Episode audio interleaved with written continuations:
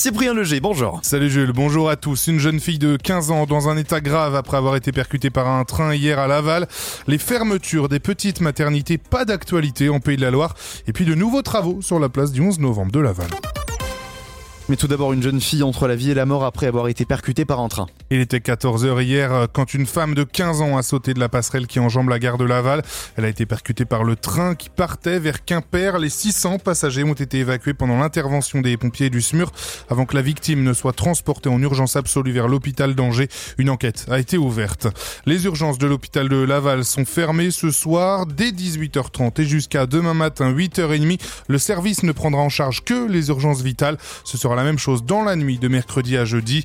La faute à un manque de médecins urgentistes sur le centre hospitalier de Laval. Quelle jauge pour déterminer de la fermeture des petites maternités des Pays de la Loire? Il y a quelques semaines, un rapport d'Yville, chef de la maternité de Necker, préconisait la fermeture des petites maternités qui réalisent moins de 1000 naissances par an. Celles de Château-Gontier et Mayenne sont donc concernées, mais selon Jérôme Jumel, le nouveau directeur de l'agence régionale de santé des Pays de la Loire, ce rapport n'a pas vocation à être la norme pour tous. Ce ne sera pas euh, en Pays de la Loire euh, euh, la jauge à laquelle les autorisations seront renouvelées ou non. Ce rapport ne fait pas euh, des annonces cachées ou ne préfigure pas. Il pose la question du fait de réaliser un certain nombre d'actes et d'avoir également, en, plus d'une maternité, des services de néonatalité adossés. Donc il y, a des, il, y a, des questions qui sont soulevées, qui peuvent être pertinentes, mais ce n'est pas ce n'est pas une norme qui s'imposera et qui est retenue par le, par le ministère à, à l'heure d'aujourd'hui. Concernant un éventuel projet de fermeture alternée des trois services d'urgence de la Mayenne, l'Agence régionale de santé dit ne pas disposer davantage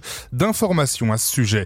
L'ARS, justement, qui vient de lancer une consultation citoyenne intitulée Comment améliorer la santé et l'autonomie de toutes et tous en Pays de la Loire, l'occasion de donner des idées et de formaliser certaines attentes. C'est directement sur le site de l'ARS. Des lettres ouvertes à la sénatrice de la Mayenne, Elisabeth Douaneau. Une première a été écrite par l'intersyndicale mayonnaise, l'autre par le groupe mayennais de la Insoumise, alors que la sénatrice fait partie de la commission mixte paritaire qui doit finaliser la réforme des retraites.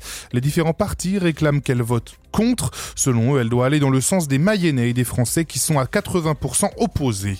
Une nouvelle tranche de travaux sur la place du 11 novembre. Des fouilles archéologiques vont commencer au sud de la place et rue de Verdun, ce qui va entraîner un blocage de la rue du Val de Mayenne, celle qui monte vers le château de, vers le château de Laval. Les véhicules seront déviés par la rue Alfred Jarry. L'accès piéton est maintenu, tout comme les commerces restent accessibles.